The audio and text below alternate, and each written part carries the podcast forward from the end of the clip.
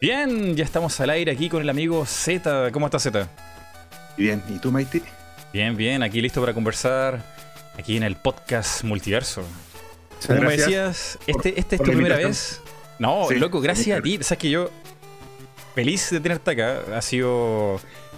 Bueno, lo conversamos, ha sido una, cosa media complicada, porque Z es una persona que recibe muchos correos eh, eh, por la cantidad de suscriptores que tiene naturalmente concordar aquí una, reunión ha sido complicado. Me, me, escriben mucho y los mails a veces se me pasan, se me pasan por alto. Así que tuve la suerte de leer el tuyo, de que tus seguidores me avisaran y por eso me contactaste. por Ahí lo vi la noche, la madrugada recuerdo que vi tu mail y te respondí.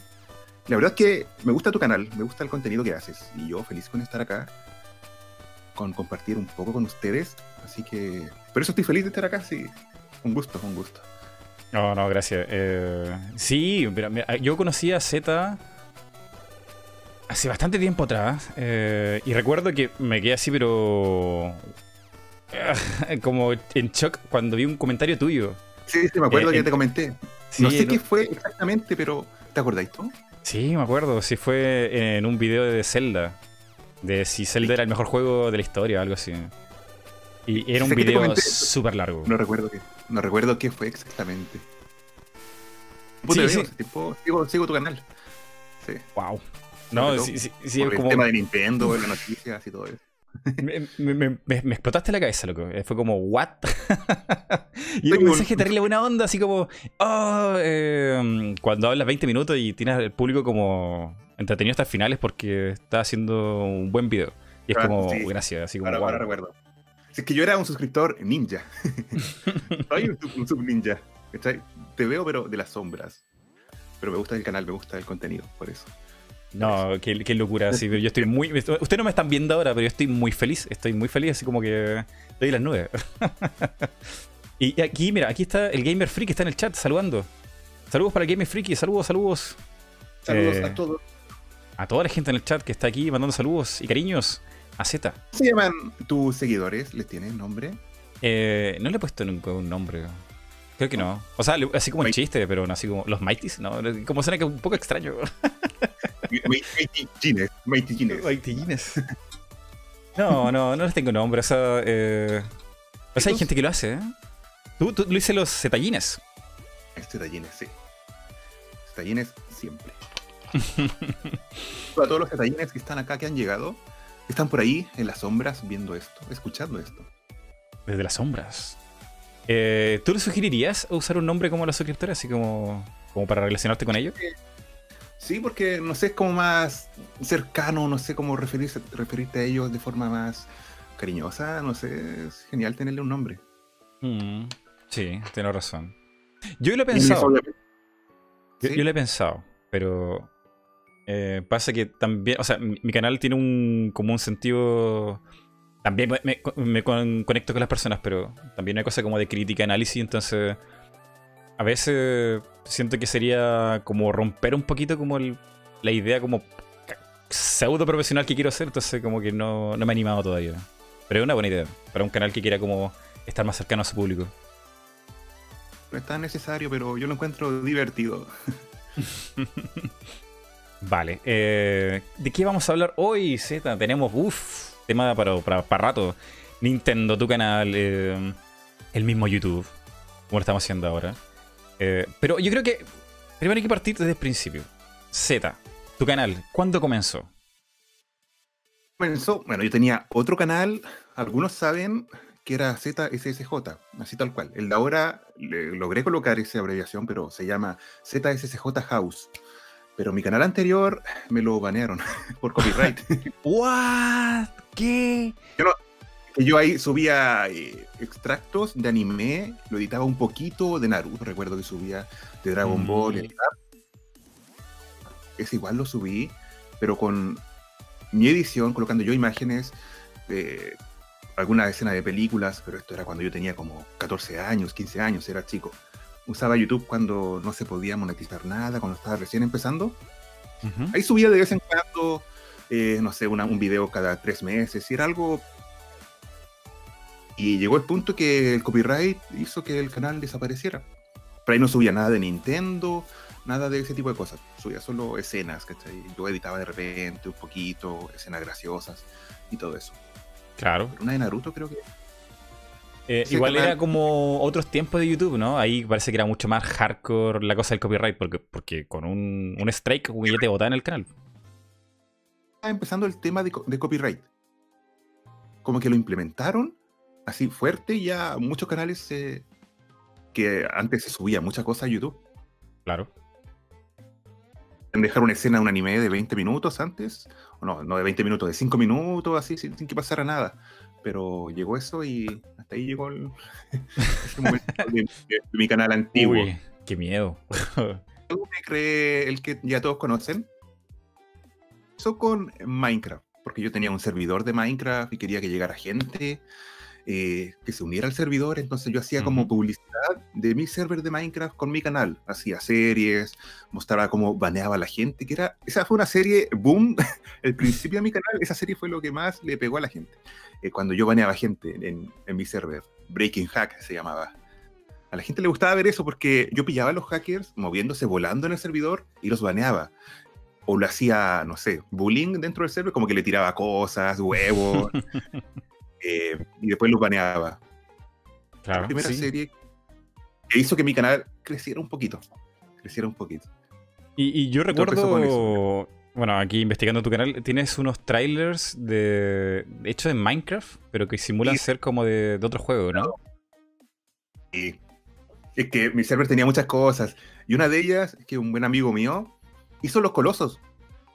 Todos los colosos de Shadow of the Colossus. Yo lo, yo lo ubicaba en el mundo y la gente tenía que hacer parkour en ellos, subir y llegar a, a un cofre, a un cofre que tenía un premio. Wow. Atención, harto. Y hizo un trailer de eso, para que la gente descubriera el server y mira lo que hizo mi amigo, porque se pasó, la verdad. Increíble. Wow, pero si se ve. Wow.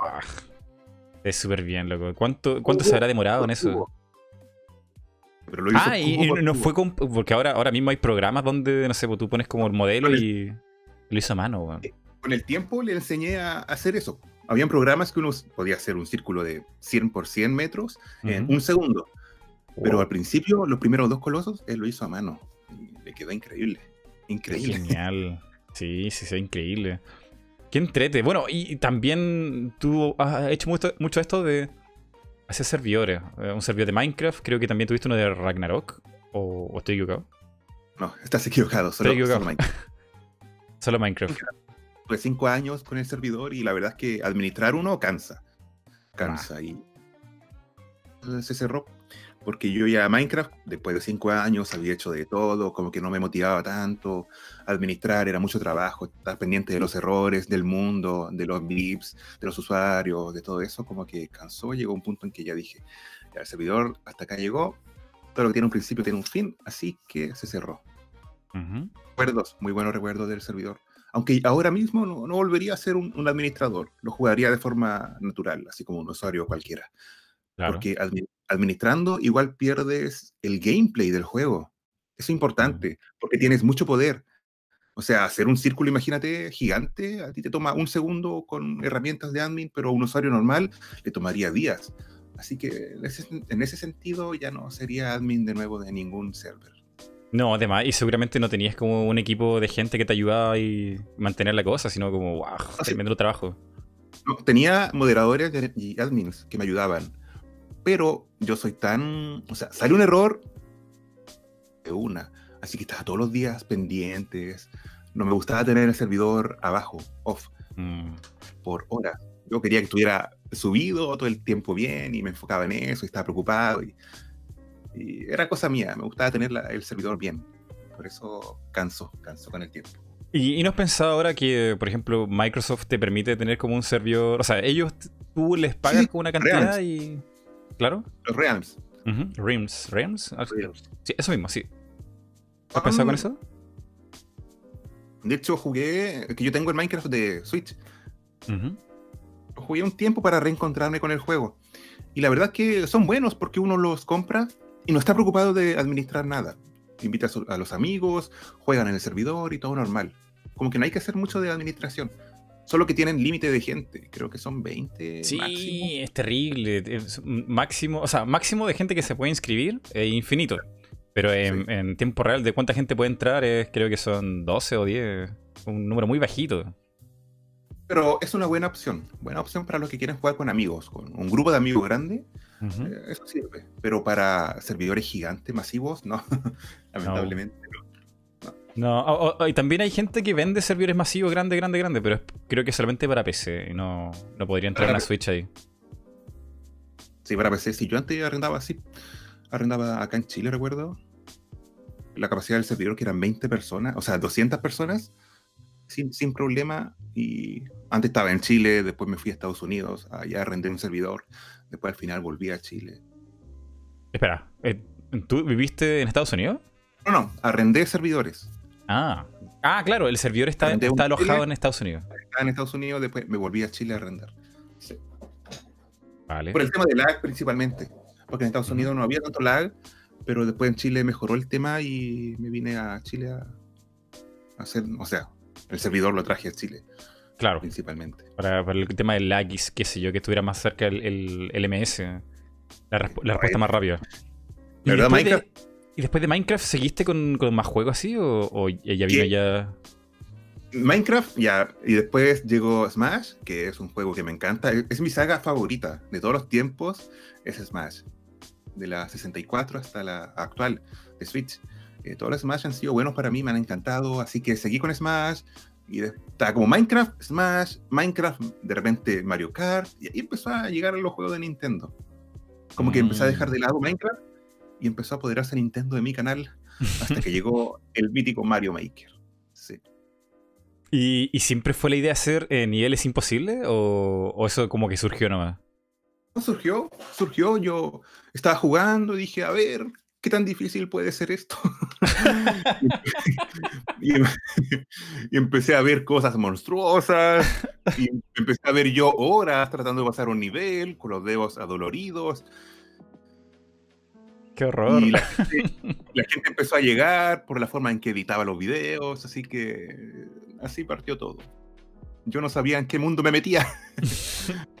Hasta que ya era muy tarde. sí, estaba metido hasta el pero ¿Ah? sí, tienes una habilidad en Mario Maker que, uff, y paciencia, porque yo no tengo paciencia en Mario Maker. O sea, me toca un nivel difícil y no puedo, no puedo, no puedo, no puedo, no puedo. Diría que paciencia.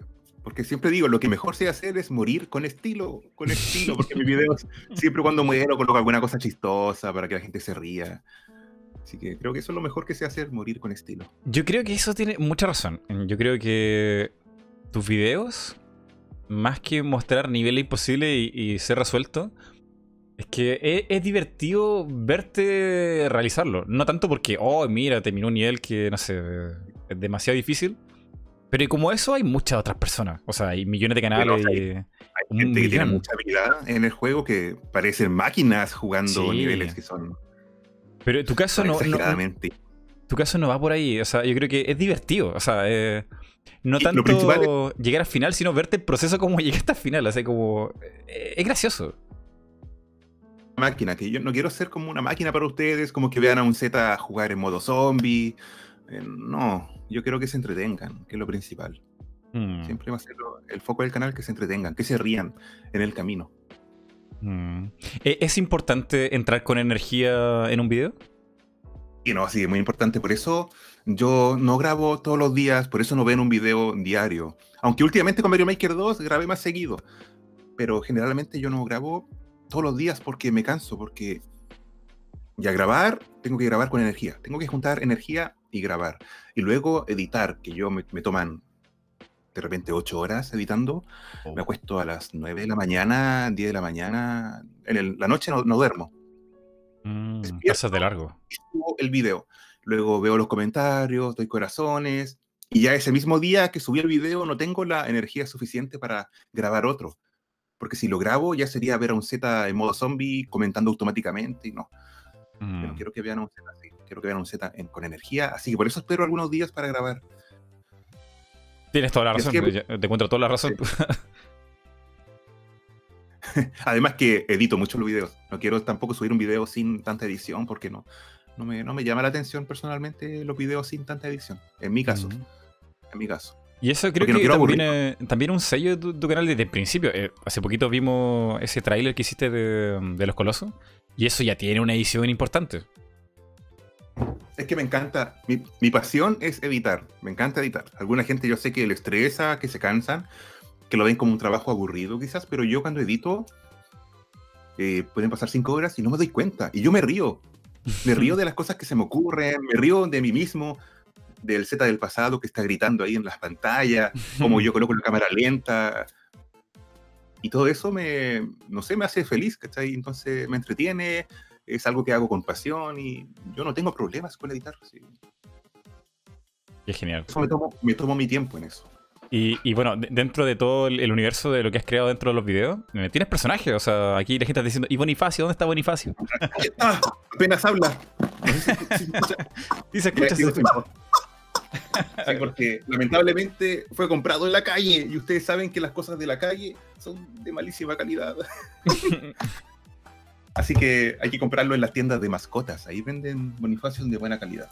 Bonifacios de buena calidad. El pollo dramático de Ule. Sí, el pollo dramático, sí. Ya tengo varios que han muerto en el camino. Oye, sí, en, Ahí me Para la gente que no lo sepa, paso el dato que en Instagram, eh, donde tiene más actividad Z, tiene varios como mini videos randoms con Bonifacio y están bastante divertidos. Sí, sí, en destacados, sí como una sección, creo que tiene como el tag random y está, está muy divertido. Yo, yo me entretuve harto viéndolo así como uno tras otro tras otro, estaba muy bueno. Bonifacio. Bonifacio. ¿Y cómo surgió la idea de Bonifacio? ¿Cómo apareció? ¿Cómo, cómo, cómo se te ocurrió meter al, pollito eh, dramático? Con amigos, antes, no sé por qué, compramos Bonifacios. Amigos, y los tres teníamos a Bonifacio, teníamos su versión pollo gritona, y nos reíamos, lo llamamos, nos reíamos por cómo gritaba y la cosa. Y de repente estaba en mi pieza y dije, uh, me enojé, lo pesqué y le pegué. Y ahí empezó todo, básicamente. Estaba en el lugar indicado, en el momento indicado. y luego se volvió una leyenda.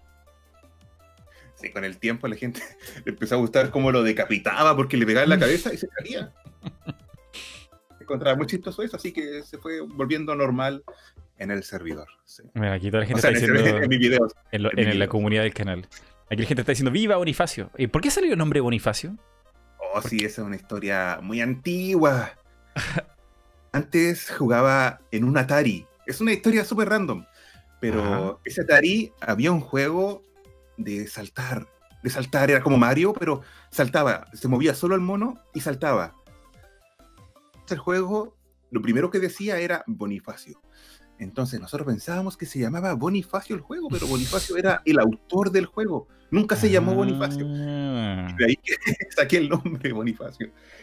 Eh, era, no, me acuerdo el nombre del juego, pero era, era de Atari, era un Atari antiguo. Ah, 2000.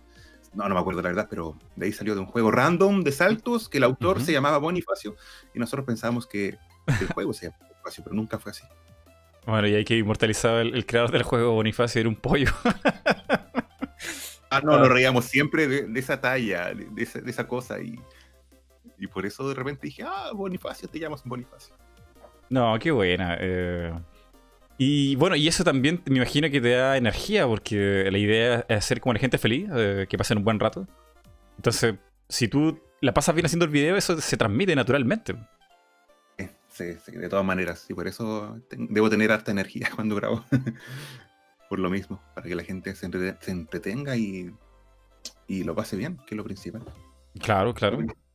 Y, eso lo comentamos antes de entrar al podcast, ¿no? A ti te gusta mucho esta idea de ser como family friendly, como ser un canal blanco, o sea, o sea tu canal, la gente viene para entretenerse, pasarla bien, eh, irse con buena energía. Porque eh, al principio bueno, yo te dije que hacía eh, videos orientados a gente de mi edad, gente de mi país, que de ahí empecé a usar como modismos chilenos, eh, palabras chilenas, pero con el tiempo llegaron gente de todo el mundo, eh, hartos mexicanos, así que empecé a hablar como más neutral para que me entendieran bien de todas, de todas partes. Y usé como referencia Dragon Ball Z. Veía Dragon Ball y decía, ¿cómo hablan ahí? ¿Qué dicen? Entonces empecé a usar canalla, eh, maldición, Freezer, que digo de repente, y ese tipo de cosas.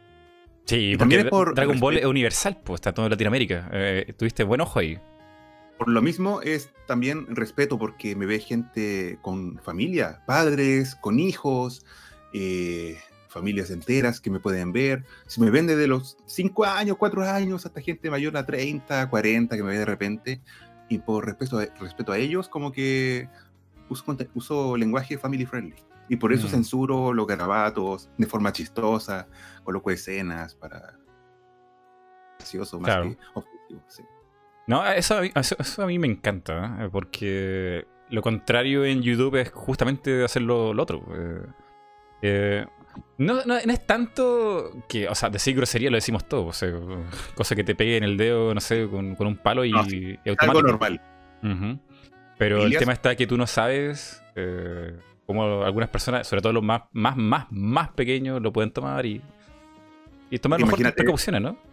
Sí, ser padre, ser padre y ver YouTube con tu hijo y de repente empiezan a decir garabatos por todas partes, como que no, no, no se ve muy bien. Mm. Prefiero ser respetuoso en ese sentido y que la gente se divierta sin preocuparse de otras cosas. Perfecto, me parece perfecto. Y, y, sobre todo porque los videojuegos tienen alcance, tú lo decías, eh, como más para, no, digamos niños, pero digamos público joven. Entonces tú tienes por lo menos esa cortesía de no, de no hacer algo así como que pudiera caerle mal a un padre o qué sé yo. O que por último lo pueden disfrutar los dos juntos, ¿por qué no? Esa es la idea principal. Que lo disfruten. Oye, entonces el, público de México no sabe lo que es la palabra fome. Parece que no. no. Fome, ¿cachai? ¿Qué otra palabra había que usamos harto los chilenos? ¿Cachai? Fome. Bueno, y, tenemos una conjugación rara en los verbos. Estáis, cantáis, saltáis. ¿Dónde vais? Me, me preocupo de modular eh, más cuando grabo y hablar, no sé, no, tan, rápido, no sé, eh, para que se entienda bien. ¿Te lo han dicho también? O sea, oye, habla más rápido, o sea, habla, más lento. no, creo que me doy cuenta solo que hablo rápido. Y, para si quieres modular bien, tienes que hablar no tan rápido, si no te salen palabras eh, raras. que cortas las palabras, no las terminas por eh, decir enteras y cosas así. Pero es que ese es nuestro superpoder eh, aquí en, Chile, el poder chilensis, hablar mil rápido y que no se entienda nada. Nos, entendemos, que esa es la gracia. Claro, nos comunicamos así. Sí. Pero, sí, o sea, eh, cuando te empieza a ver gente de otros lados y dicen, oye, no entendí el chiste, o igual es fome, o sea, o sea igual es aburrido que no, no pueden entender o entrar en la dinámica, sino como y empiezan a preguntar, es como, ay, qué lata. las, estoy viendo que, comentan conchetumario. una palabra que, que empecé a decir, para obviamente no decir la otra. O constitucional.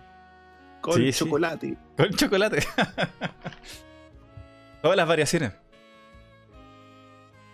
Mm. Hay. Bueno, eso no sé si es censura en realidad. Es como una adaptación que transforma una palabra que parece malsonante en algo gracioso en el fondo. Ah, sí, esa es la idea. Esa es la idea. Mm. Sí. Y me, entretiene hacer eso de repente, buscar palabras como que reemplacen otras. Con claro. Kong. Kong. Kong. De Donkey Kong. Y bueno, lo, comenzamos también, em, lo conversamos también sobre tu pasión por Dragon Ball. ¿De dónde viene? Me imagino que ahí viene Z, SSJ de Super Saiyajin. Sí, ahí viene definitivamente ese nick por mi fanatismo. Desde que vi el primer capítulo de Dragon Ball, yo no dejé de verlo. Y me compré álbumes, me compré cartas, me compré figuritas, juegos, todo lo que pillaba. Veía todos los días sagradamente los capítulos de Dragon Ball en el Mega. ¿Te acordáis que lo daban en el Mega? Como a las 5 o 6 de la tarde. Y ahí veía, estaba pendiente, vi las películas. De hecho, me vi Dragon Ball GT antes de ver Dragon Ball Z lo vi en español, españolísimo. ¡No! Sí, Me acuerdo que lo arrendaba, arrendaba los capítulos eh, en desorden, todo mal, pero me lo vi, me lo vi así. Como que me verdad el capítulo 50, después veía el capítulo 3, 4 en español, españolísimo. Yo no sabía quién era Vegeta, yo no sabía quién era Brian, Pan, ¿qué, hacen ahí? ¿Por qué Goku está chico? Yo pasé de Dragon Ball a Dragon Ball GT. Wow. Y luego ya me vi Dragon Ball Z y ahí entendí todo, más o menos. De hecho, eh, también arrendaba películas de Dragon Ball Z cuando estaba Dragon Ball solo Dragon Ball emitiéndose en Chile. Y veía a Goku Super Saiyajin, a Vegeta. Tremendo spoiler, pues. Dragon Ball, Z, Dragon Ball Z y Dragon Ball GT desordenado. Pero con el tiempo ya entendí todo. Claro, claro. Hoy hay, una, una discusión que le hace mucho a los fans de, Dragon Ball sobre cuál es el mejor doblaje. Eh, mm, no, sí sé.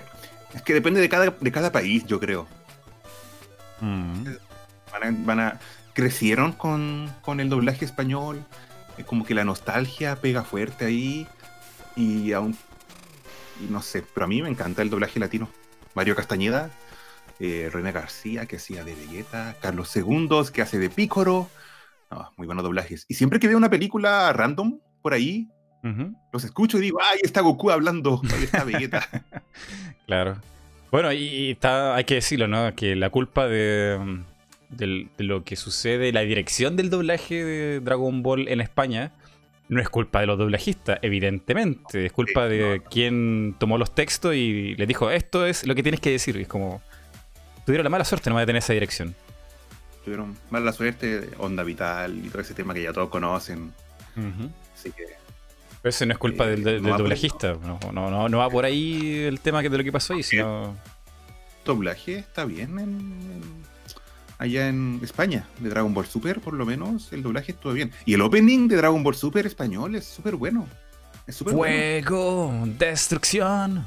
De Dragon Ball Super, no de Dragon Ball. Ah, no, no lo he escuchado, entonces. Dragon Ball Super, es que tú escuchaste el opening de Dragon Ball Super de Latinoamérica.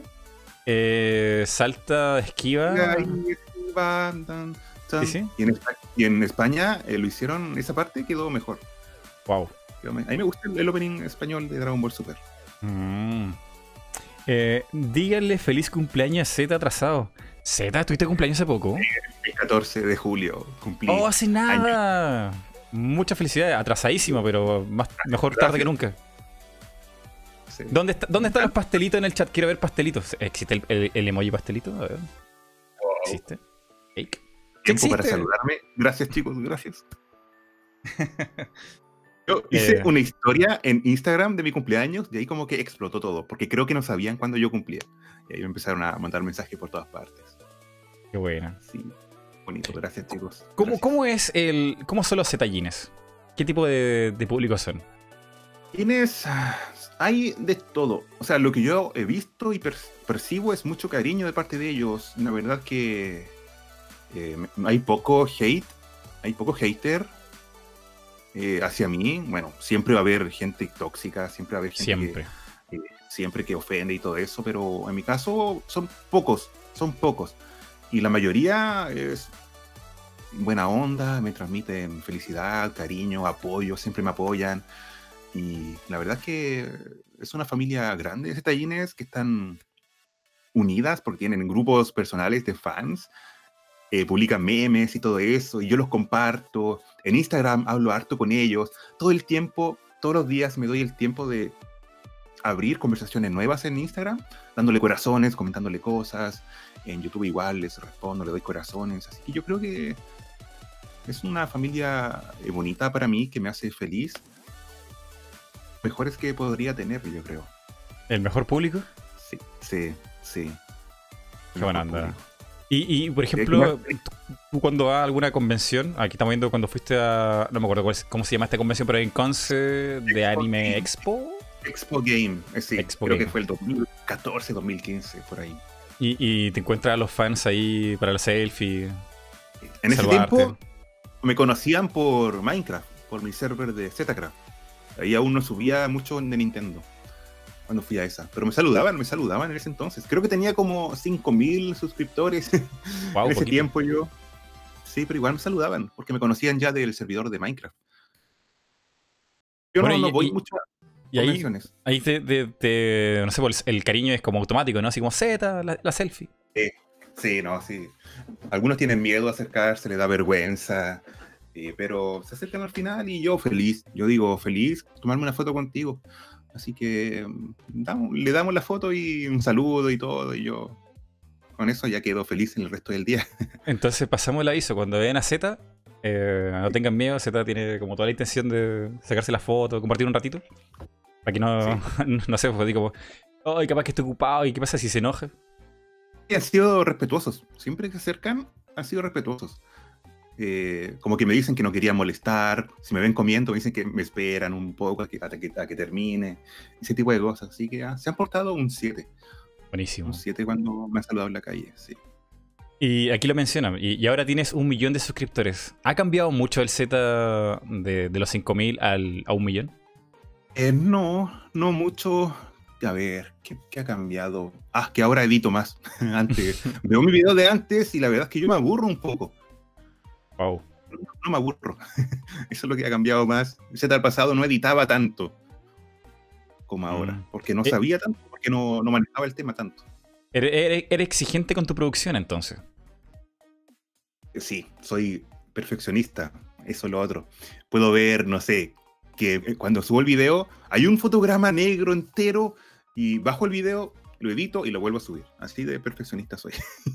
Y, eso es terrible porque cuando tú bajas un video y lo vuelves a subir, posiblemente pierdas la mitad de views. No, porque yo, mira, edito, termino de editar y me veo el video entero. ¿ok? Lo renderizo, lo subo en oculto porque uno debe esperar que quede en HD. Y en ese momento me lo veo de nuevo. Wow. Bien, si todo está ok. Y luego de eso ya lo libero para que todo el mundo lo vea. Wow, la gente no sabe esto, pero lo que hace Z es una capa extra de, esfuerzo ahí. Yo, yo rara vez subo mi video en oculto esperando a ver cómo se ve en YouTube y ahí dejarlo. Yo, yo más que nada lo hago cuando tengo miedo de algún copyright, que me puede llegar así como, ah, mejor no. Y lo dejo ahí oculto. Pero eso, ese que tú le estás añadiendo ahí es wow. O sea, de verdad parece que de verdad muy esforzado en, la edición para hacer ese, ese paso extra. sí. Duran media hora los videos. Termino de editar después de ocho horas, me veo media hora extra y cuando lo subo me veo media hora de nuevo. Mm. así nomás. Pero yo lo hago sin problema. No, no. Me preocupa que todo esté bien nomás. Todo sea por la calidad. La calidad. No quiero que hayan pifias. Y bueno, hay, hay, más cosas que comentar. Eh, Mario Maker está muy fresco, Mario Maker 2. ¿Qué te ha parecido? Eh, me encantó. Me ha encantado porque agregaron eh, demasiadas cosas, demasiado contenido. las técnicas de Mario Maker 1 Ah, como, no sé, a mí me ha encantado lo que va hasta el momento. Es increíble todo lo que Nintendo se le ocurrió para agregar, todo lo que la comunidad está haciendo. Todos. Si Mario Maker 1 ya duró harto, imagínense este. Va a durar demasiado, demasiado.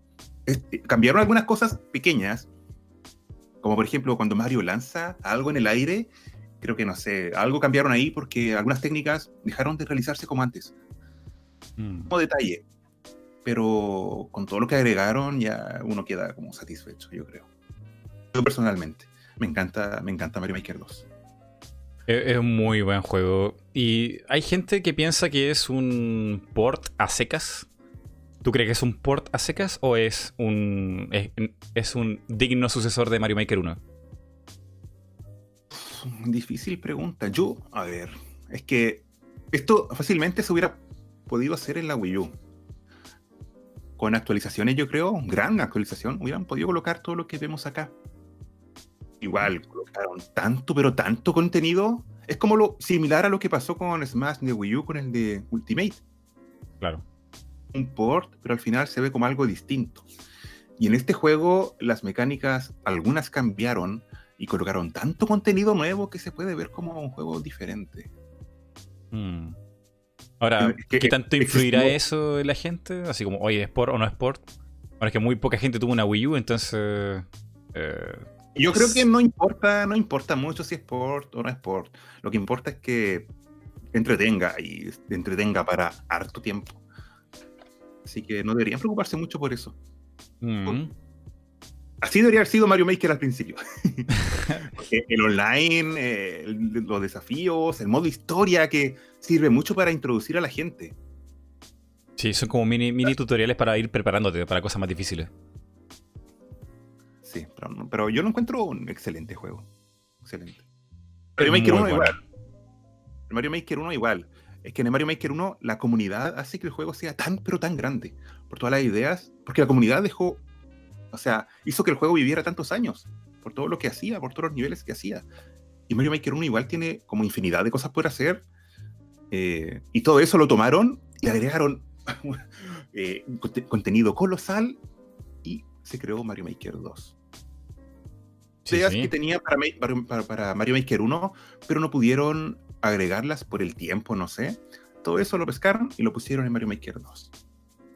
¿Tú crees que Mario Maker 2 vaya a tener algún tipo de actualización que agreguen? Eh, hay, un, espacio muy chistoso ahí. eso mismo, ese mismo espacio te iba a preguntar yo. ¿Tú crees que vayan a agregar otro Mario ahí? Como, no sé, un Galaxy quizá? Eh, yo quiero que sea el 64, me gustaría. Yo creo que la uh. mayoría pide ese.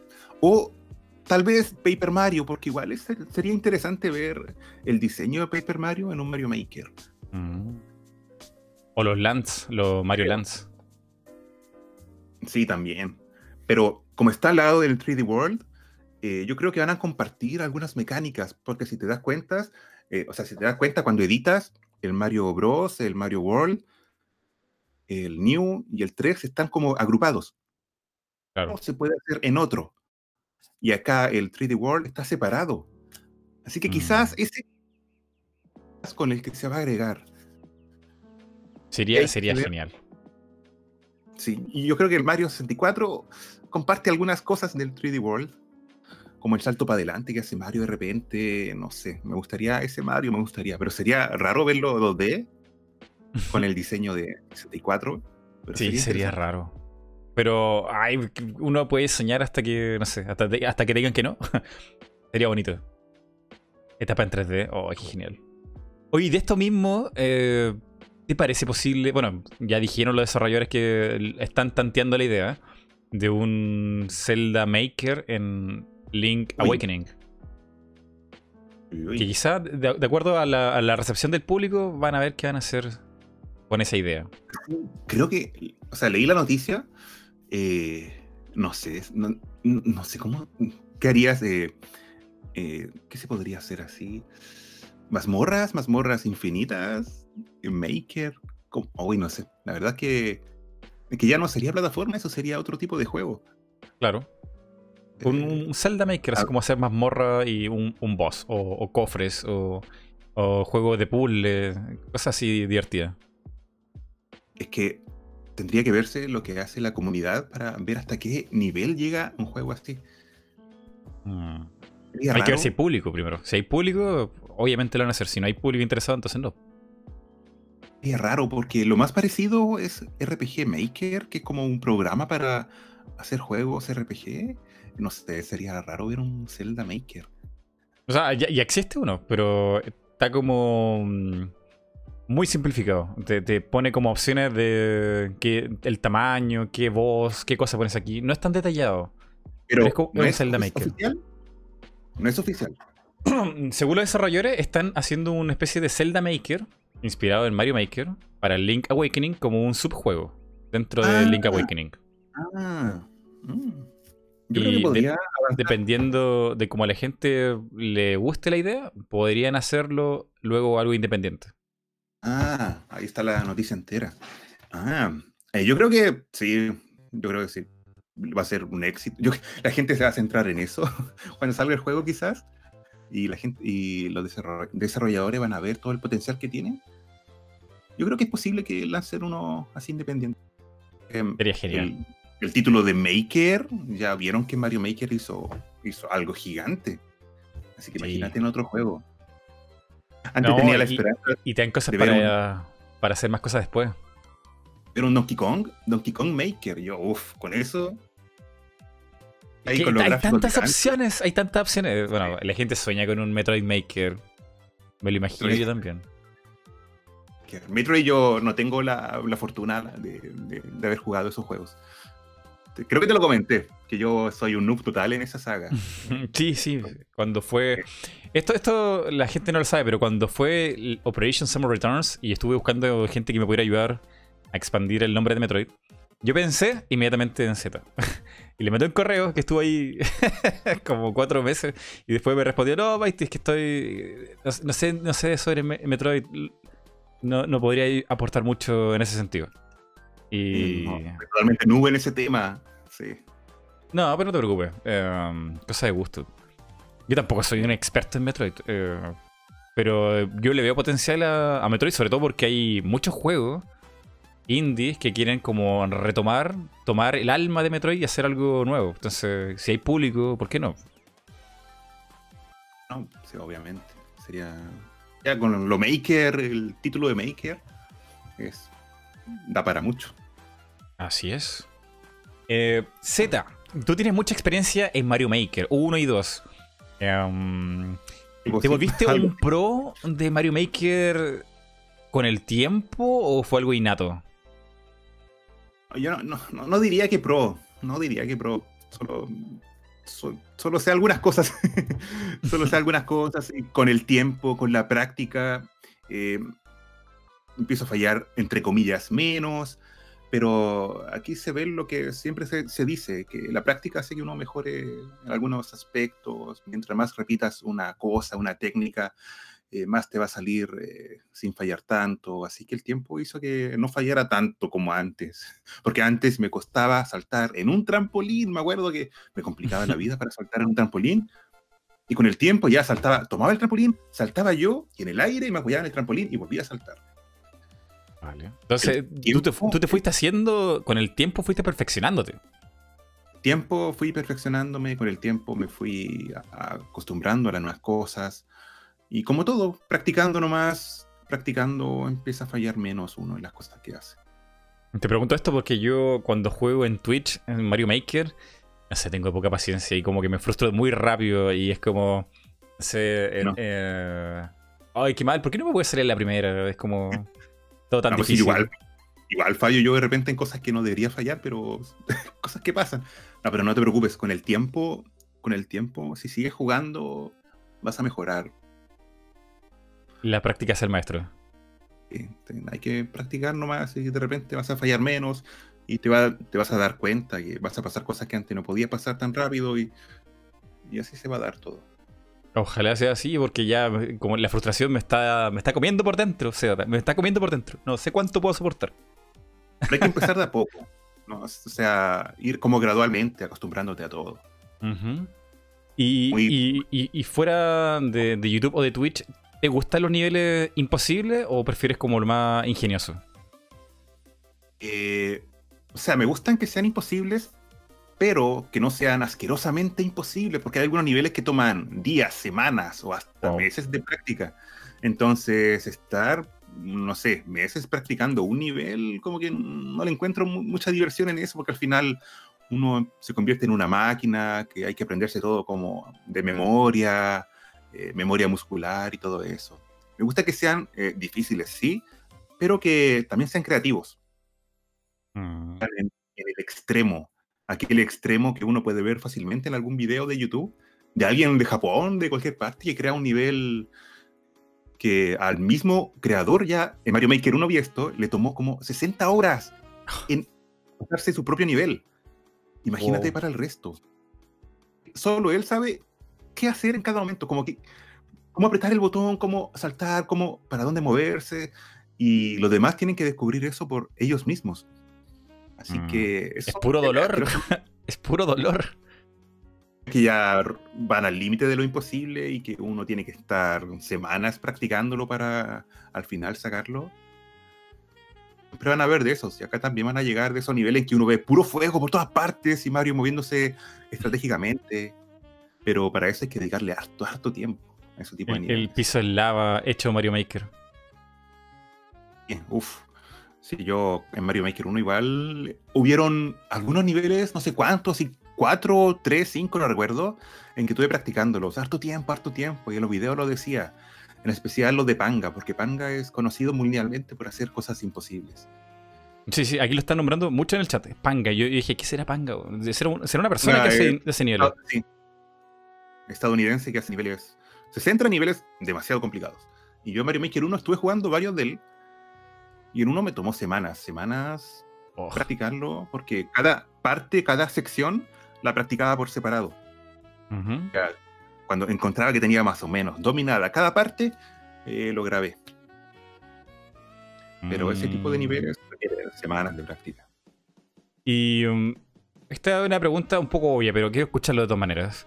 Eh, ¿Es necesario jugar Mario Maker en modo hardcore o, juega lo que a ti te divierta nomás? A ti te divierta, definitivamente.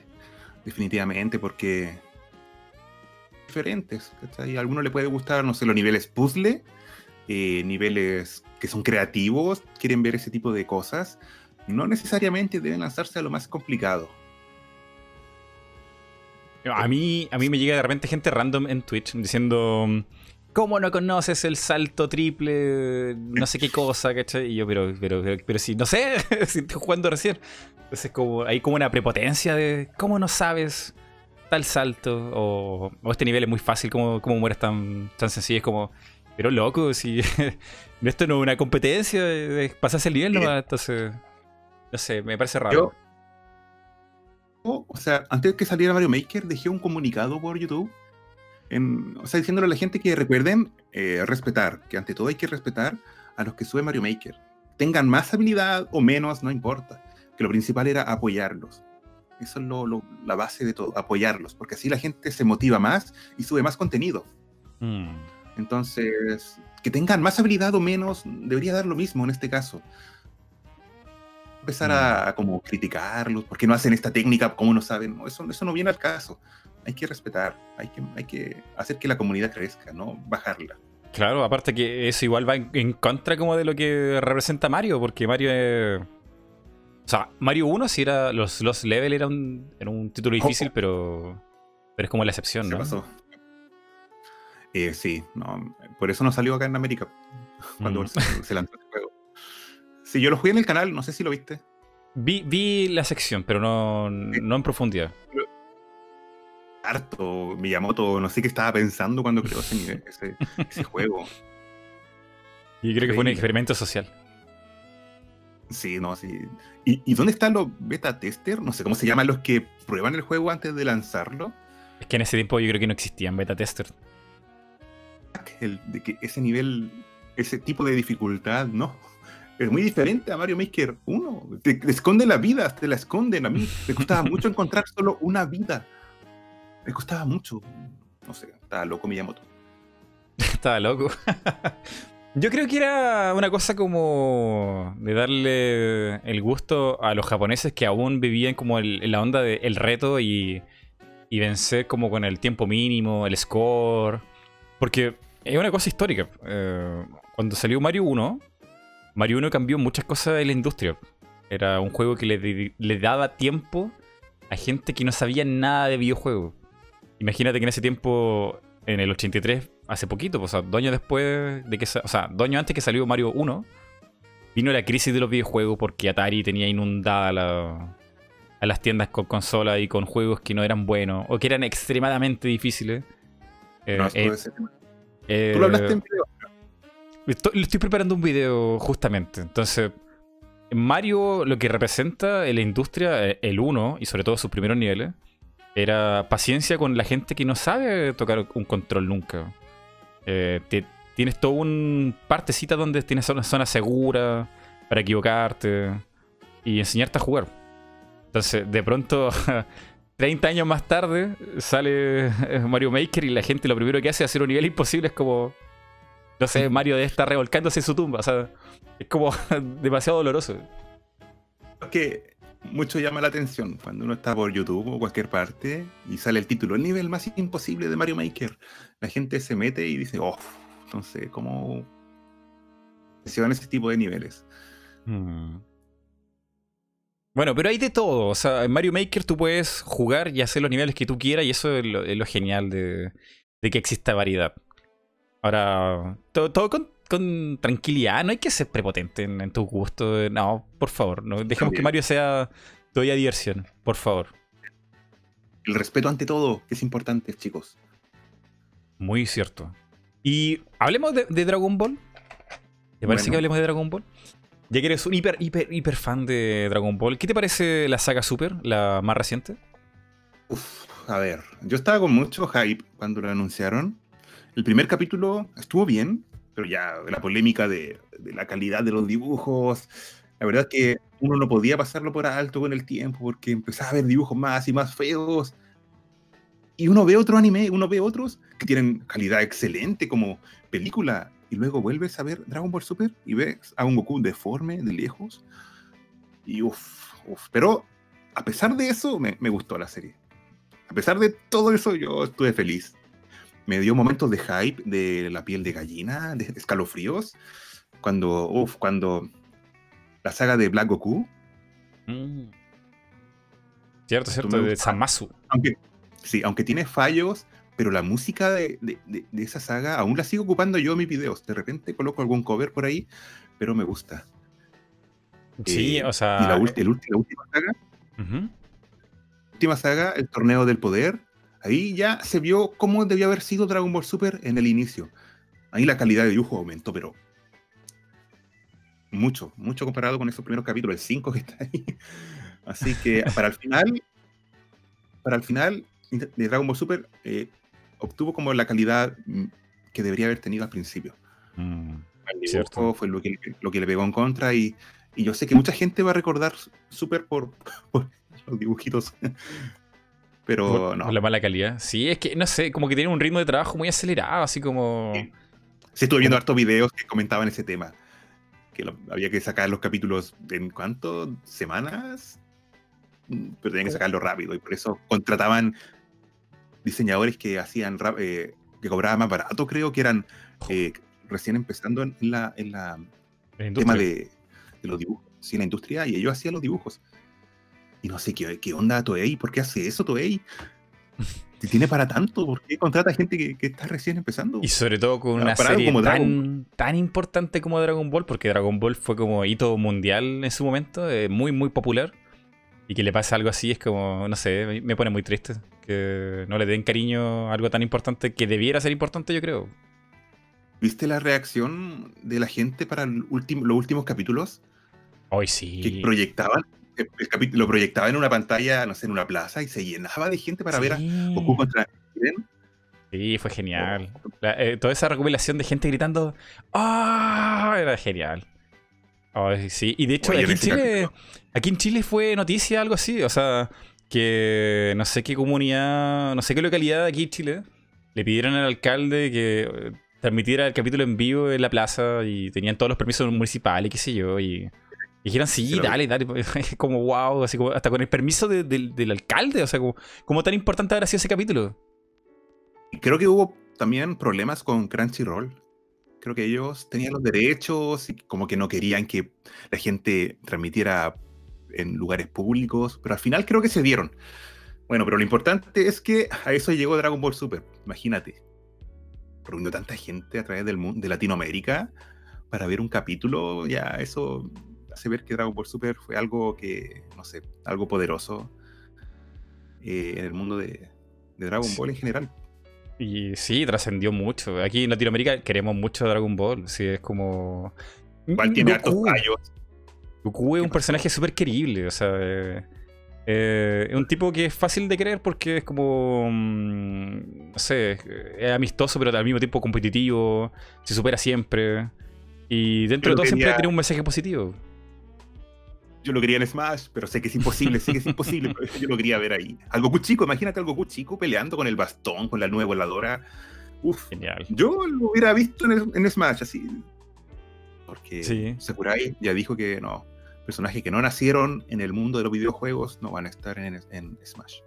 Aunque a, favor de Goku, eh, gracias a todos los juegos de, de Dragon Ball, se avanzó mucho en el cel shading. Eh, y que ahora se usa, pero uff, en todo. Eh, Namco Bandai, o fue Bandai en su momento, no me acuerdo, no me acuerdo si fue Namco o Bandai antes que se fusionaran. Invirtieron una cantidad, pero absurda, tratando de llegar a, esa perfección de imitar al, anime. Y eso se, logró gracias a Dragon Ball, luego en Naruto, pero principalmente fue Dragon Ball en los juegos de pelea. Hay historia, hay, algo importante ahí. Uh, Peak con Dragon Ball Fighters, porque eso sí que se, se lució en, los gráficos, en representar escenas del anime o del manga así calcados en versión... Eh, sí, sí. ¿Cómo se llama? Eh, Cell shading. Sí, sí, se, ve muy, muy bien. Y tiene, tiene como una historia así como propia del Android de. ¿Cuánto se llama? ¿22? ¿23? No sé cuál, cuál será el Android. Que es como un Majin Sí, no me la terminé. No, no, es que la encontré un poco lenta, no sé, no, no me convenció. Pucha. Pero bueno, ahí hay, hay, cariño, hay cariño. Y ahora viene otro arco que dice la gente en Japón que está como súper hypeada. Que a todo esto, al que hacía los dibujos de manga en Japón que está sustituyendo a um, Akira Toriyama. Pero no me acuerdo cómo se llama así. yo sé quién es Toyotaro. Tototaro, algo así como. Algo con Toto. no me acuerdo cómo se llama el dibujante. Alguien, por favor, que me lo escriba en el chat para acordarme. Lo están criticando, pero lo están basureando, pero horrible. Horrible, porque. ¿Pero el, que ayuda a Toriyama? Sí, el, sucesor de, de, Toyotaro. ¿Toyotaro se llama? Toyotaro. Sí, Toyotaro. Lo estaban, pero destruyendo en Japón porque el tipo estaba reutilizando demasiado sus propios dibujos. Cada vez que Goku hablaba, tenía siempre la misma pose, la misma cara, y era como, hace dos páginas usaste la misma pose, ¿por qué no, no te inventas nuevas cosas? Y la calidad del manga era, era mala, era muy mala. Entonces, en el nuevo arco, parece que a los japoneses les encantó porque como que solucionó todo. La historia es buena, los dibujos son buenos, hay cosas novedosas. Creo que hay algo ahí con Majin Buu que no entiendo muy bien, pero Majin Buu como importante en la siguiente saga, donde hay como un villano. Como un hombre cabra, una cosa así, y se Dicen que promete, promete. De momento, hasta dónde va, promete el manga. Ojalá que sea lo mismo en el, anime. Y le ha dado tanto para no. Para llegar, si es que llega el anime, no, no estar tan spoileado. Boro, creo que se llama Boro. Boro, el, el, enemigo de acá, no recuerdo. No estoy seguro. Pero no he visto tanto no he visto tanto de eso porque no quiero spoiler. Sí, no, tranquilo. Que llegue eh, la, serie aquí y, la vemos en total relax. ¿Tú no, ¿Tú no lees mucha manga? ¿Te prefieres verlo en el anime? Sí, me gustaría sí tener manga. No tengo, lamentablemente, Dragon Ball Z. Me gustaría tenerlo de colección, pero no, manga no leo. Leí uno mm. que era de Yamcha, un manga súper raro de, Dragon Ball, en un ah. estudiante. Sí, sí, sí, sí se metía al mundo de Dragon Ball y reencarnaba en el cuerpo de Yamcha y como que sabía todo lo que iba a pasar en Dragon Ball y vencía a, a Nappa, vencía a Vegeta, iba a entrenar a donde Kaiosama, después iba a Namekusei. Eh, y los dibujos eran igual a Dragon Ball, así que me leí ese manga. Ha sido de los pocos que he leído que lo encontré chistoso.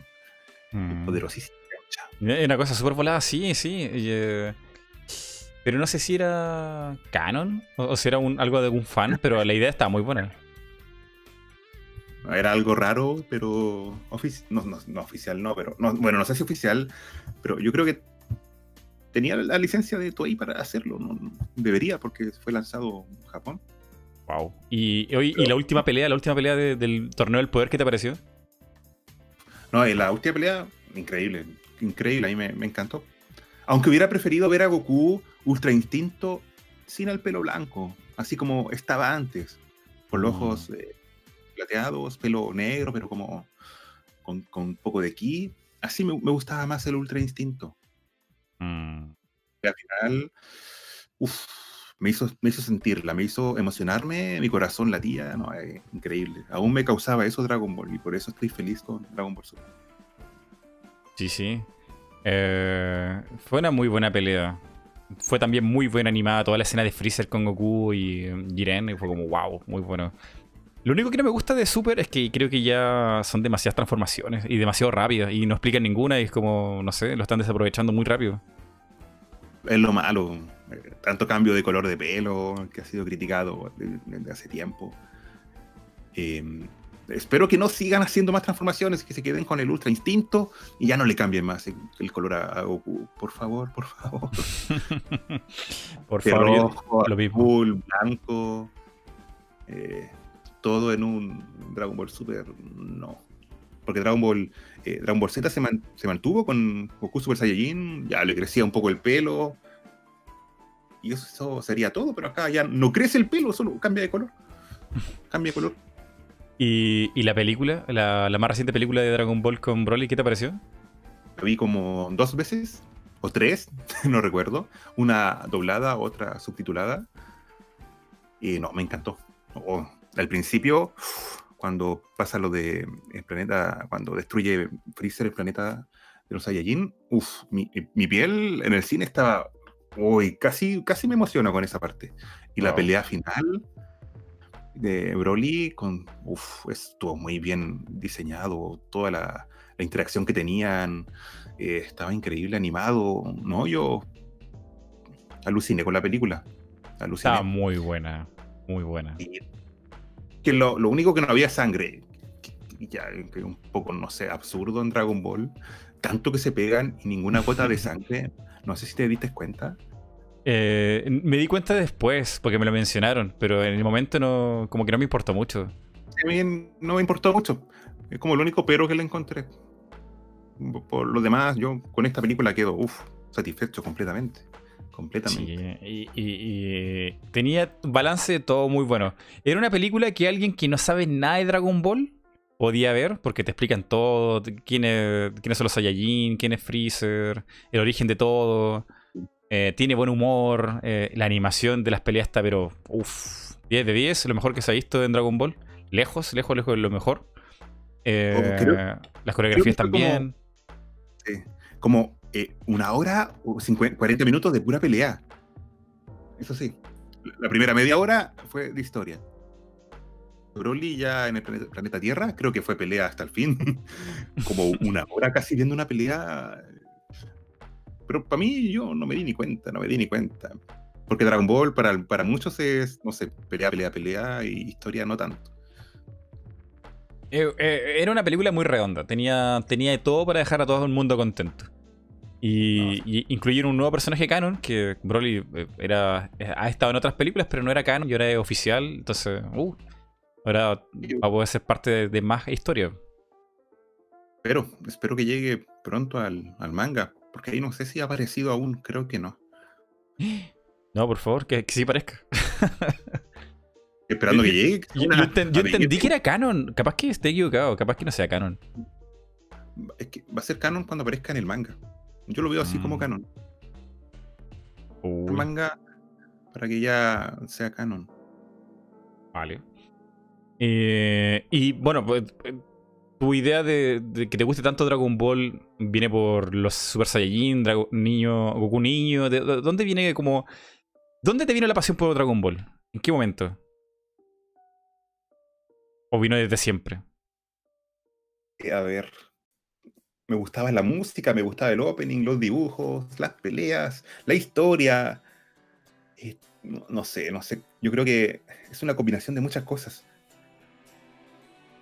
Y eso después lo llevaste, lo llevaste en tu nombre, Z Super Saiyajin. Yo creo que es la sensación que me daba ver los capítulos.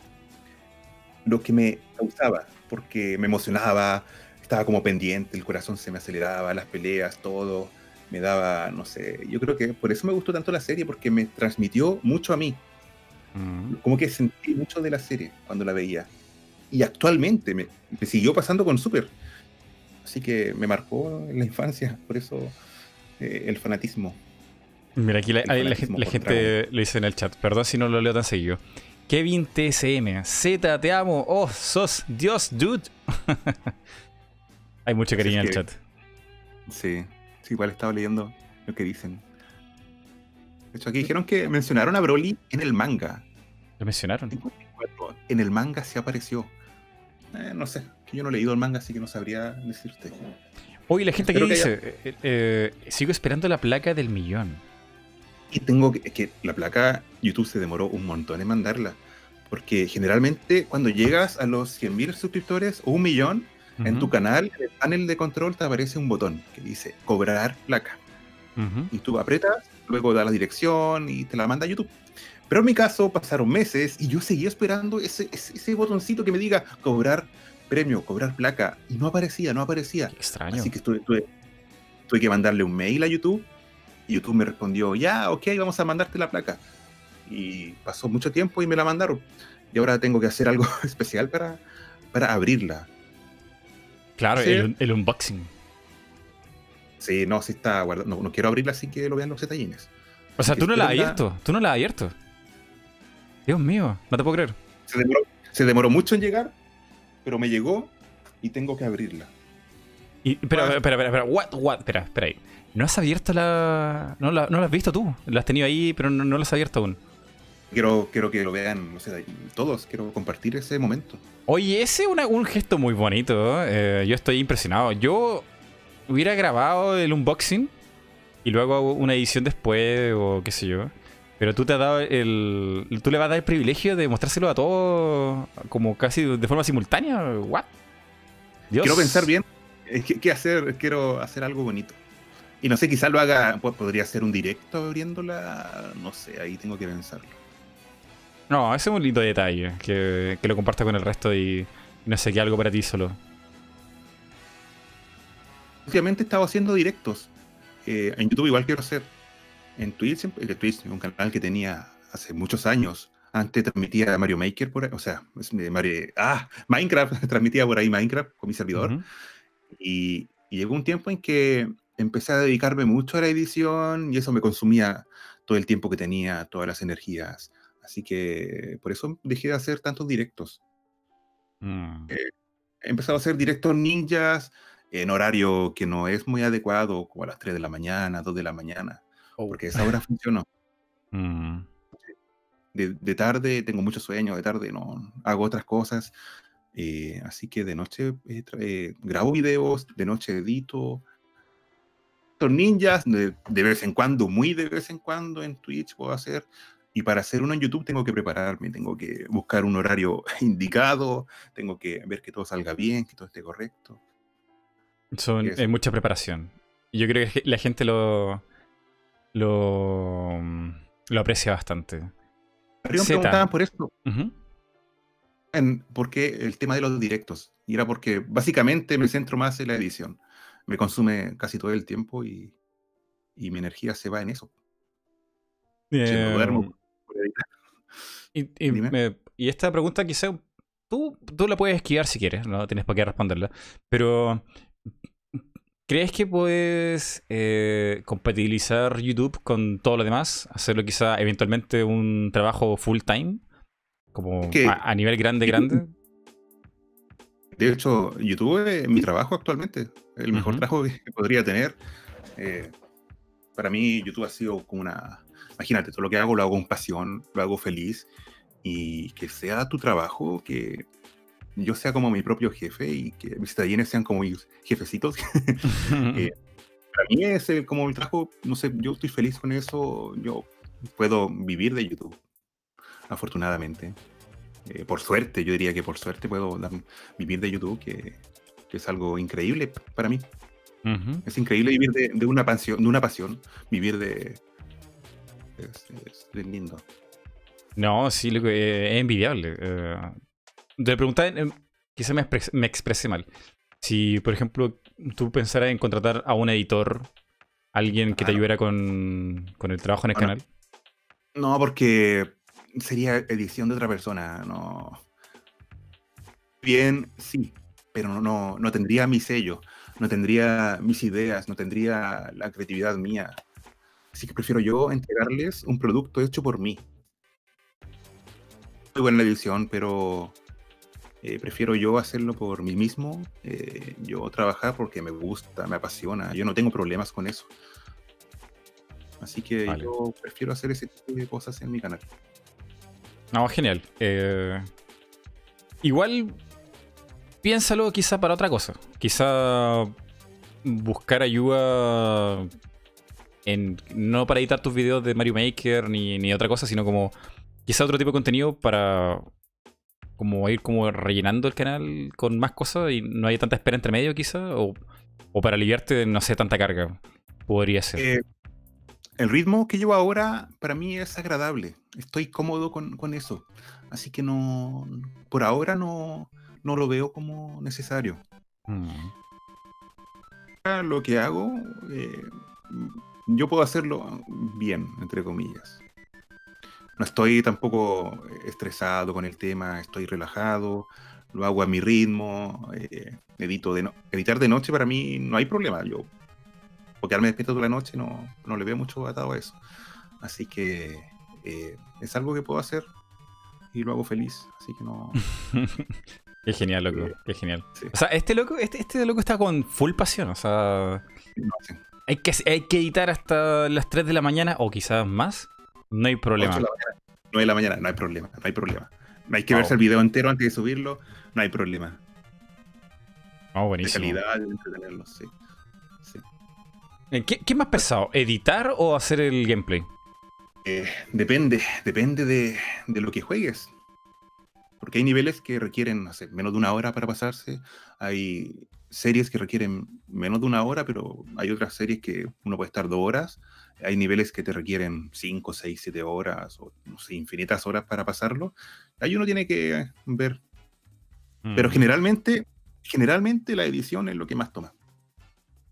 5 a 8 horas, como ese es el periodo de aproximado que tengo yo para editar.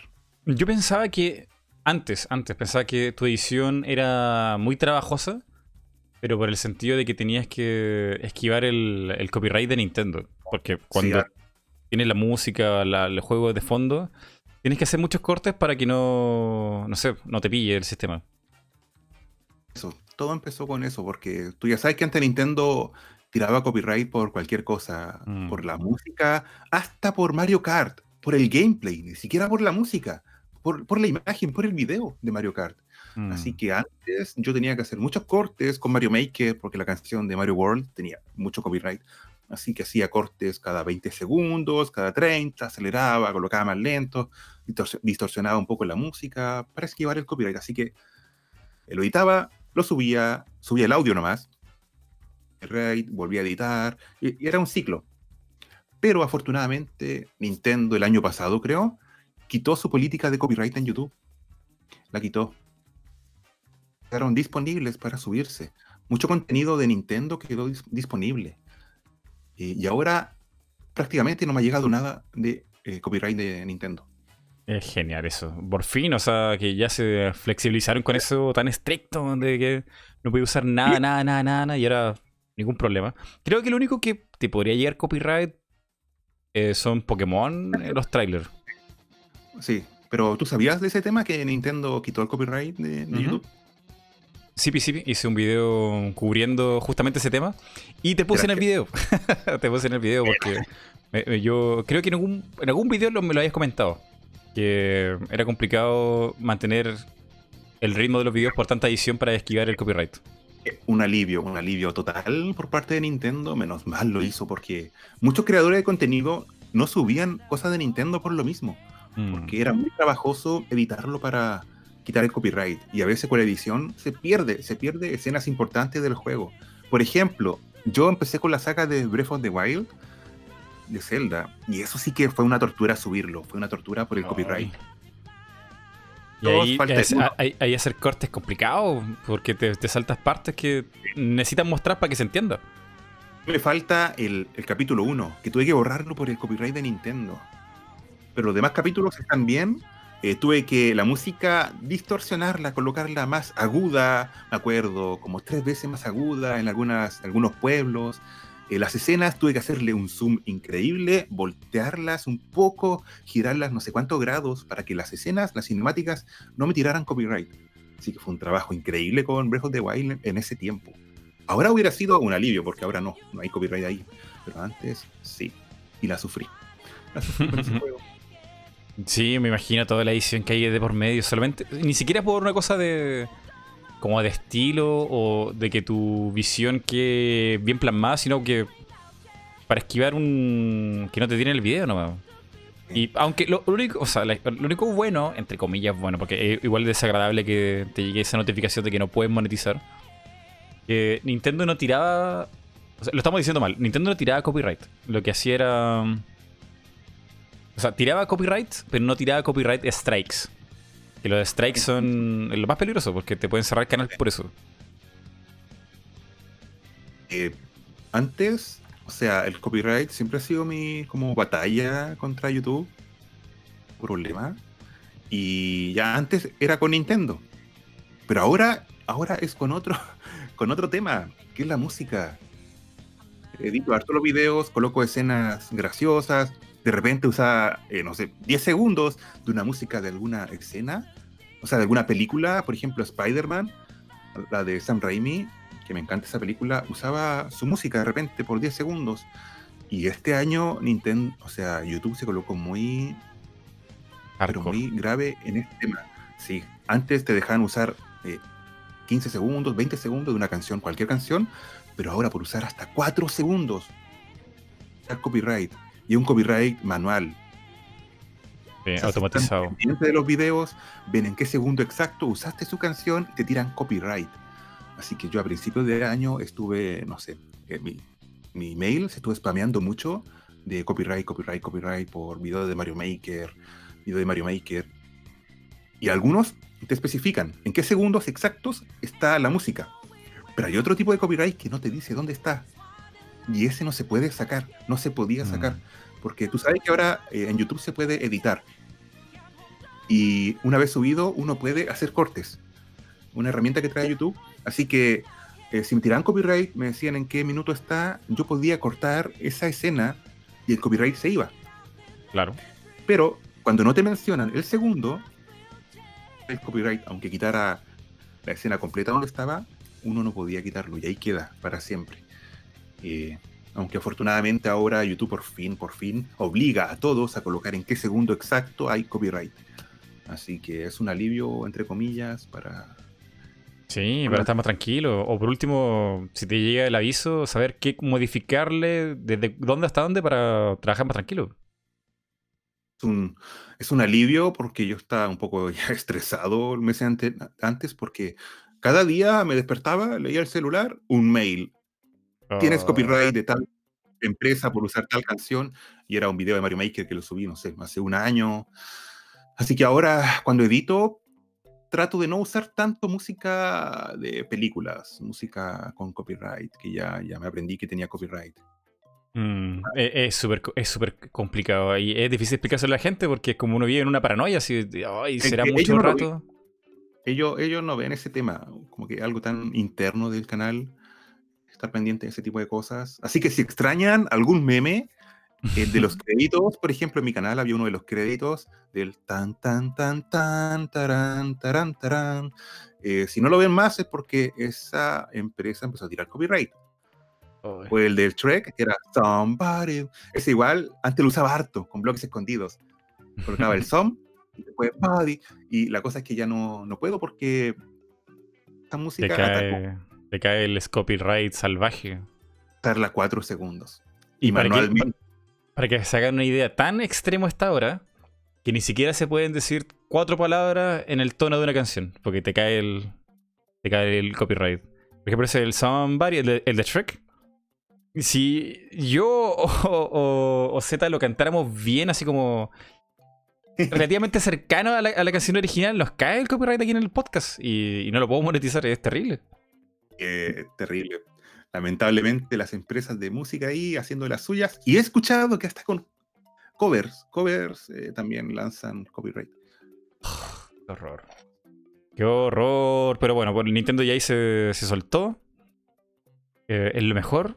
Ya no podemos. O sea, ya, ya podemos jugar tranquilamente en YouTube y mostrar gameplay y todo. Ya. Por fin. Le costó, le costó, a Nintendo, pero lo hizo. Colocar una música de Mario 64 de fondo y no habría problema que es lo bonito. O cualquier juego 64. Mm. No habría mucho problema. Sí, por suerte, por suerte. El único problema que puedes tener al día de hoy con Nintendo es poner eh, tal cual un tráiler que ellos subieron de su canal de YouTube. Sin, y eso es copyright seguro. Menciona esa cosa, y después dice que le lanzó copyright, no sé, Pokémon, creo que con Pokémon pasó harto. Sí, Pokémon. Creo que tú lo, tú lo dijiste, dijiste, no me acuerdo. Creo que sí, tú lo Sí, sí. Eh, eh, sí, eh, tú, o sea, Pokémon es súper hardcore con los trailers suyos. pones 3 segundos, 4 segundos y te lo pillan de uno. Pero, Pedro, lo bueno, y a mí me ha pasado con Pokémon, porque ya estoy harto de editarlo tanto, es que te, pide, te, te dicen que tiene copyright. Tú le respondes, lo reclamas y le dices, pero este es un video editado y es para mi canal y qué sé yo. Y te lo te dan el permiso. Te dan el permiso. Antes no porque yo hacer eso, cuando uno impugna y no. Impugnación llega a los que te hacen el copyright y si te lo hacen de una forma mala, con malas intenciones, no van a sacártelo porque uno quite todo su contenido del video. Me ha pasado, me ha pasado, que yo he quitado todo el contenido que me reclaman, les digo, lo saqué todo y queda ahí. El copyright no me lo sacan. No me sí, y depende de la empresa y otras cosas. Pero por lo menos que es Nintendo y Pokémon Company, eh, me, lo han liberado cuando yo se lo he pedido. Se demoran como dos días, pero lo hacen. con ese temor de en el futuro, ¿qué tirará copyright? uno, no sabe, uno no sabe. Imagínate Nintendo vuelve a tirar copyright. Imagínate el caos que crearía en YouTube. espero que no hagan eso. Espero que no. Mm, yo creo que ya no lo pueden hacer porque se dieron cuenta que finalmente los youtubers o Twitch, Twitchers, ¿se dice así? Los Twitchers eh, hacen publicidad en el fondo. Entonces no les conviene. Para los gameplays, no. Pero el tema ya, aparte del, cine y la música, ahí es otro tema. Sí, pero en el fondo que, que Z juegue Mario Maker eh, es tremenda publicidad para Nintendo y no le cuesta nada a Nintendo. Entonces, ¿cuál sería el problema?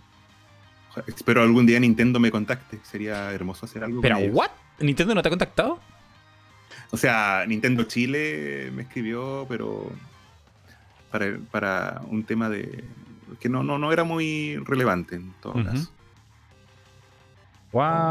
Pero mira, yo, he escuchado de, gente de, de, aquí, Latinoamérica Sur, que tiene una cifra similar a la tuya y tienen contacto con Nintendo. No, no digamos que los contratan ni nada, sino que por último tienen una, comunicación donde les pasan el juego o le invitan a un evento.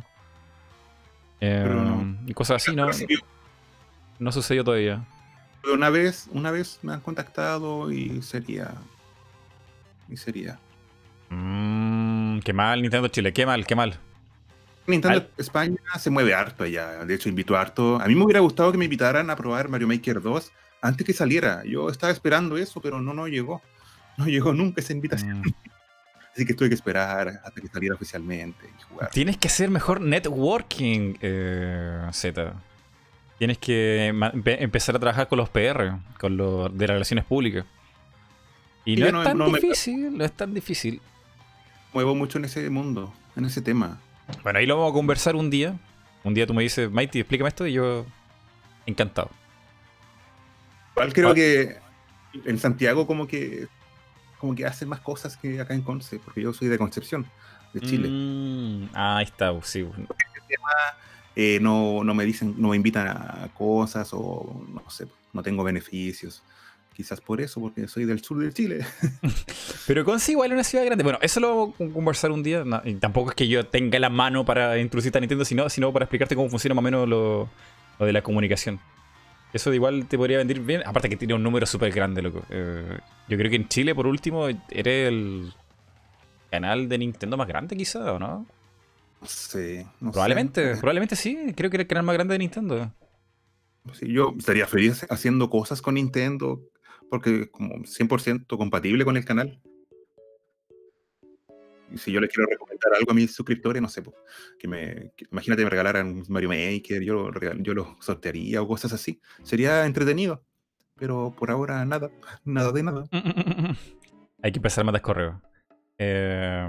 tampoco, me, tampoco me urge, tampoco me gusta presionar, no, me gusta forzar ese tipo de cosas. Por eso tampoco he insistido.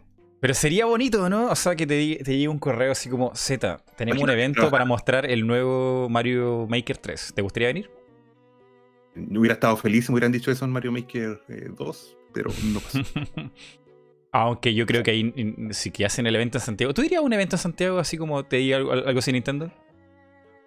De Nintendo, sí, sí, sería interesante. Que yo no, no voy mucho a eventos porque como es que yo no soy de hacer shows ni ese tema. Yo soy más tranquilo. Yo con tal de con suscriptores en algún lugar, tranquilo, relajado, yo feliz, pero el tipo de show no, no, va conmigo, no. Igual de ser difícil, ¿no? Subirte a un escenario y como ya, haz lo tuyo. ¿Y qué hago? Toma, toma este control, juegue, juegue en vivo. Y esto a la gente le va a gustar, ¿sí? Igual es complicado, no sé. Es como, es difícil como transportar esto digital a algo análogo. Yo prefiero estar relajado en algún lugar jugando con suscriptores. Con eso yo ya feliz. Mm. Sí, te, ahorras, te ahorras problemas. tranquilo, relajado. Y ese tipo de ambiente me gusta. ¿Te imaginas una situación así donde de repente en un evento random, sin avisarte, te, te dicen, ¿qué pasa adelante, Z? Para que no haga su show. Y es como, ¿qué? ¿Qué hago? Eh, ¿Cómo están todos? El baile de los mil pollos con Z. Ahí sale. regalo pollito. regalo Bonifacio. No sé, el canto de Bonifacio, no sé. Sería, muy extraño. Es muy extraño. Pero bueno, yo creo que tiene Z potencial para ser. Eh, no sé si rostro para Nintendo Chile, pero por último para que te inviten eventos y cosas así. Eh, tienes tremendo apoyo. No solamente Chile, sino Latinoamérica. Yo creo que te puede ir bien, loco, te puede ir bien. ¿Qué otra? No sé, sí. Alguna invitación o algo así. Pero tampoco es algo que me, que me urja, como que yo actualmente estoy bien con lo que hago, como que estoy cómodo. Si llega bien, si no, bien también. Mm. No, buenísimo, que te lo tomes así como con calma. Porque también pasa, bueno, a los canales más pequeños como yo, que se sobreextresan cuando, no sé, un video le da mal. Y es como, no, es como, es muy terrible. Eh, de hecho, esa es una de las razones de por qué no ha habido tantas discusiones en nivel YouTube Chile. No sé si te habrá enterado un poco de eso, pero como que siempre la gente pelea como... ¿Y por qué él, tiene tantos suscriptores? Seguramente tiene, no sé, como que se trampa o cosas así. Es como... Como que hay mucha... Te fijas mucho en lo que hace el resto y no... No sé, como siento que hay mucha, mucha pelea ahí con lo que pasa con, las views. No, no, me doy cuenta de, de ese tema. Yo como que YouTube Chile no no veo mucho, así que no, no sabría decirte. Mm. Acá en mi ciudad no, no, no hay mucho youtuber o, o streamer. No conozco, actualmente no conozco. Estoy como. Hoy listo. No, bueno, no sé si hay más, espero que haya más, pero yo no conozco personalmente acá en mi ciudad a otro, otra persona que pueda compartir mis intereses o cosas así. Mm. Y YouTube no sé si tienen grupo, por dónde hablan, yo ahí desconozco totalmente ese tema. Eh, conozco varios, pero conocerlo así por ubicarlos de YouTube, sí, pero hablar, mm, no mucho, la verdad. Mm. No, yo te entiendo, sí, es mejor como estar tranquilo en lo tuyo y estar ahí en vez de estar metido en, como problemas o conversaciones que no, no, no te pueden aportar mucho ese que yo no, no, me gustan mucho los problemas o las polémicas, me alejo de eso porque no, nunca traen nada bueno y al final termina como amargando a la gente, como estresándola. Y es mejor estar relajado, tranquilo con tu público, hacer lo que te gusta y ya. Eso, eso es muy sabio. Es muy sabio, muy sabio. Eh, la dosis justa de, de esfuerzo y preocupación y ya es que, ¿sabes qué? Lo tengo que decir así, porque yo encuentro que Z es una persona súper humilde. Oye, oh, Z está aquí en un canal de 30.000 suscriptores. Eh, con una muy, muy buena gente. la mejor gente de YouTube, 332 personas, las mejores personas, las mejores 32 personas de YouTube. Pero Z es un tipo súper normal, súper tranquilo, no, no, se le ha ido esto a la cabeza como mm, en un sentido negativo ni nada. Eh, y eso, y eso creo que la gente lo valora también, porque caso contrario sería, no sé, que trataras de crecer en, en desenfreno, subir videos casi diario, no te importa la calidad, que quieras mantener una buena comunicación con la gente. Eh, se entiende, ¿no? Porque igual hay otra forma de cómo subir rápido ya en YouTube, ya todos saben el tema polémica, no sé, clickbait eh, abusivo, eh, hablar, no sé, de otras personas y todo eso. Yo, yo me alejo de eso, yo prefiero hacerlo eh, con mi estilo, hacerlo por mi cuenta, centrarme en lo mío, ser respetuoso siempre y, no sé, hacerlo con ganas, con pasión. Y gracias a eso llegué hasta donde estoy. ¿sí? Base a esfuerzo. Como preocupándome harto de mi público, de todo eso. Mm, eso está genial. Y yo te reconozco eso porque las miniaturas que tú haces en tu canal, nunca he visto una que apunte como al morbo o, algo eh, como sacado de contexto, como casi como tratando de arrascar visitas porque sí, sino que lo tuyo es otra cosa. Eh. Lo tuyo es jugar videojuegos, pasarla bien, que la gente se entretenga en el ratito que te ve. Y eso es todo. en la miniatura siempre intento que vean lo que van a ver en el juego.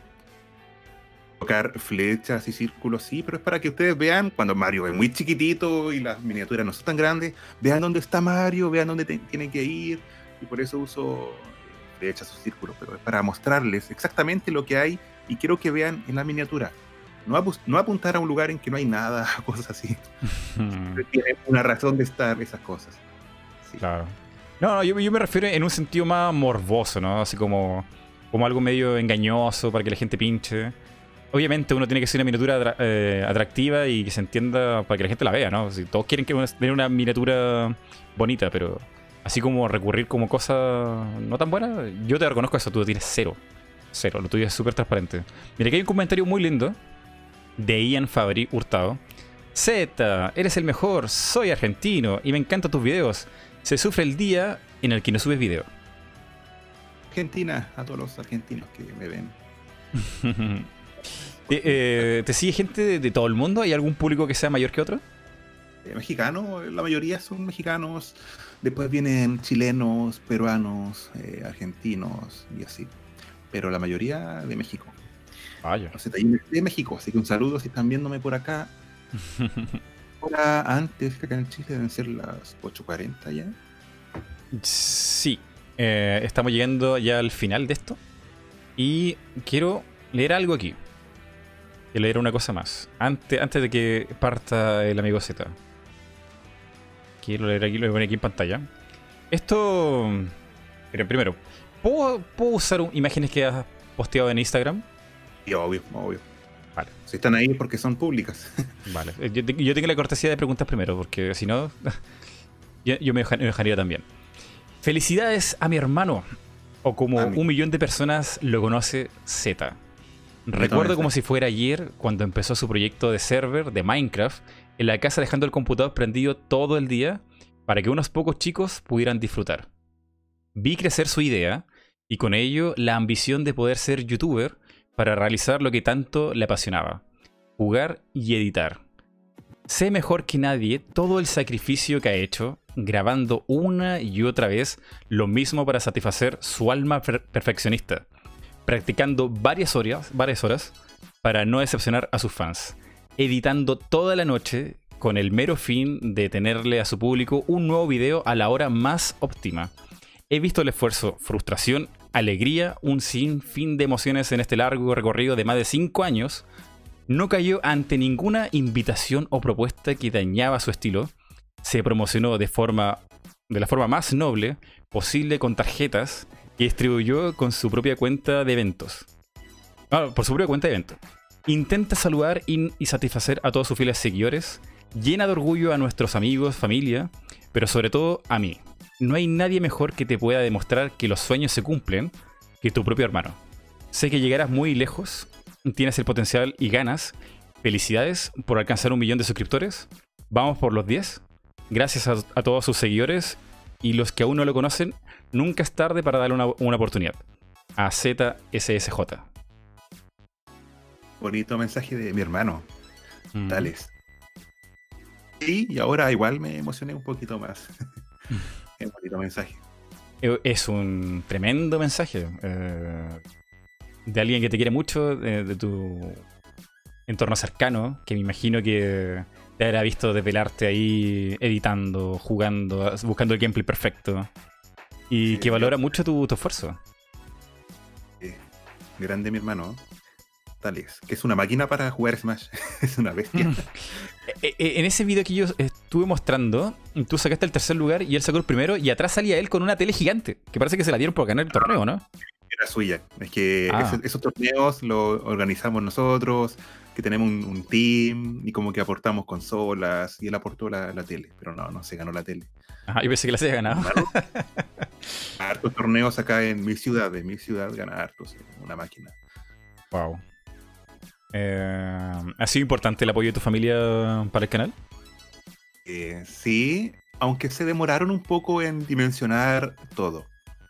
Eh, mis papás, sobre todo, sabían que yo hacía videos, sabían ese tema, pero como que no dimensionaban a la cantidad de gente que llegaba. Y el año pasado ya se dieron cuenta que era para mí. Y, ahora están orgullosos. Mi papá lee los comentarios, siempre está pendiente de mis videos. Me dice, Z, o sea, como me dice a mí en familia, subir, mira, mira, este comentario de esta persona que te ve de, no sé, de España, que dice esto. Y mi papá está, orgulloso, está pendiente, mi mamá igual, mi hermano desde siempre que ha sabido cómo es el tema y me ha apoyado siempre. Qué bueno. Sí, o sea, que, que te, que te acompañe, esto es genial.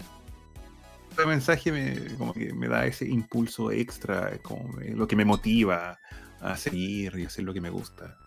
Mm. bonito tener una familia así, que te apoye, un público así, que te quiera, es, lindo. Y poder vivir de esto es mejor todavía. Es, una felicidad suprema para mí. Grande tu hermano, grande. Y un saludo a. ¿Es Tails o Tales? Tales. Tales. Saludo a Tales, mi hermano. Un saludo a Tales. Em, bueno, llegamos aquí al final. Quiero que la gente aquí empiece a, spamear saludos y despedida para que Z lo alcance a leer. Y si, eres, si, si me puedes dar un consejo, Z, de lo que sea.